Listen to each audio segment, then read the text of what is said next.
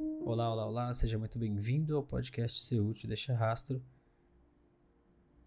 o seu podcast católico e da obra Opus Dei.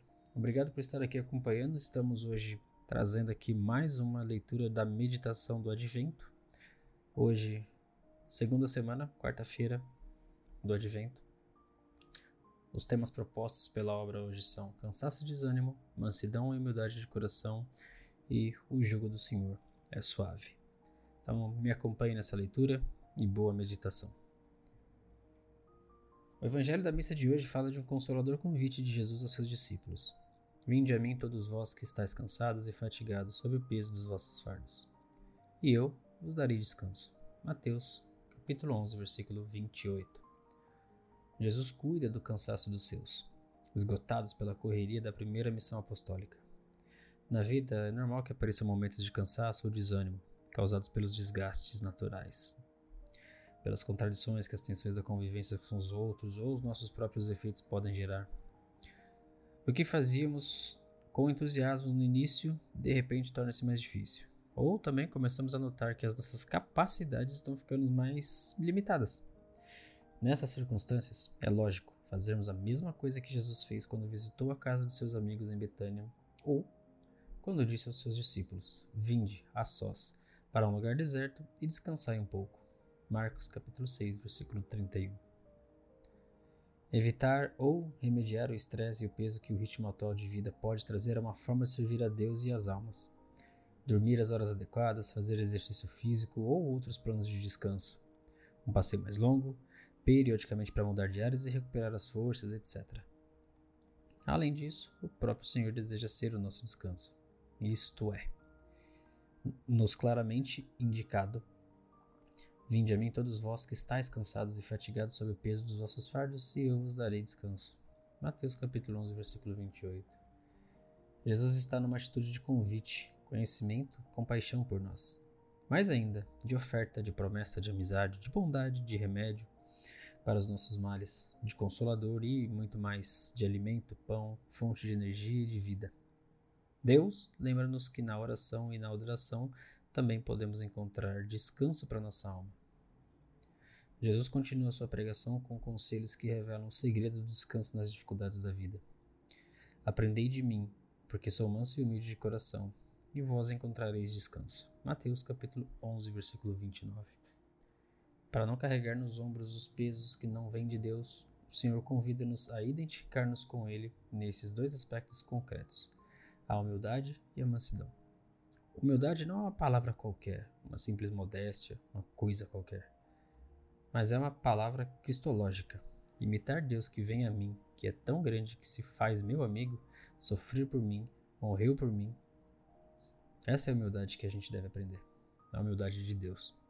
Para se aproximar dela, São Paulo deu um conselho prático de atuação. Sempre cada um considere os outros como superiores a si.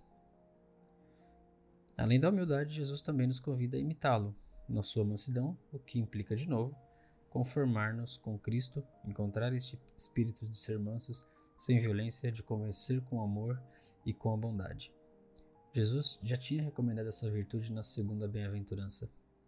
Felizes os mansos, porque receberão a terra de herança. Mateus 5, versículo 5. Se vivemos tensos, arrogantes diante dos outros, acabamos cansados e exaustos. Mas, quando olhamos os seus limites e defeitos com ternura e mansidão, sem nos sentirmos superiores, podemos dar-lhes uma mão e evitar gastar energias em lamentos inúteis. Peçamos ao Senhor que nos dê a graça, neste tempo do advento, de imitá-lo na sua humildade e na sua mansidão. Desta forma, podemos encher de serenidade e acalmar o nosso ambiente, a nossa casa e o nosso trabalho. Então seremos também descanso para os outros, como Ele é para nós. O Senhor conclui seus ensinamentos com um conselho aparentemente paradoxal: Tomai sobre vós o meu jugo. Mateus 11, versículo 29. Jesus está falando sobre descanso, sobre encontrar alívio, e recomenda tomar um jugo. O que é esse jugo? Que, em vez de pesar, alivia e em vez de esmagar, alivia. Pergunta Bento 16. O jugo de Cristo é a lei do amor, é o seu mandamento, que deixou aos seus discípulos. O verdadeiro remédio para as feridas da humanidade, sejam materiais, como a fome e a injustiça, sejam psicológicas e morais, causadas por um falso bem-estar, é uma regra de vida baseada no amor fraterno, que tem a sua origem no amor de Deus. Por isso, é necessário abandonar o caminho da arrogância e da violência usada para ganhar posições de poder cada vez maior para garantir sucesso a qualquer preço. Jesus propõe-nos uma troca. Deixarmos o que pesa nas suas mãos e carregarmos nós o seu fardo.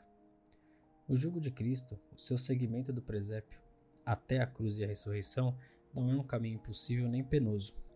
A aceitação rendida da vontade de Deus traz necessariamente a alegria e a paz, a felicidade na cruz. Então se vê que o jugo de Cristo é suave e que o seu fardo não é pesado. No tempo do advento, contemplamos que Deus olhou para a humildade de Maria ao escolhê-la para ser sua mãe. Ela é o melhor exemplo de imitação de Deus na sua humildade e mansidão. Maria glorifica o poder do Senhor, que depôs do trono seus poderosos e elevou os humildes, e canta que nela se realizou uma vez mais esta providência divina. Porque olhou para a baixeza da sua escrava, portanto, eis que, de hoje em diante, todas as gerações me chamarão bem-aventurada. No seu coração, no seu coração puríssimo, Maria mostra-se santamente transformada em face da humildade de Deus.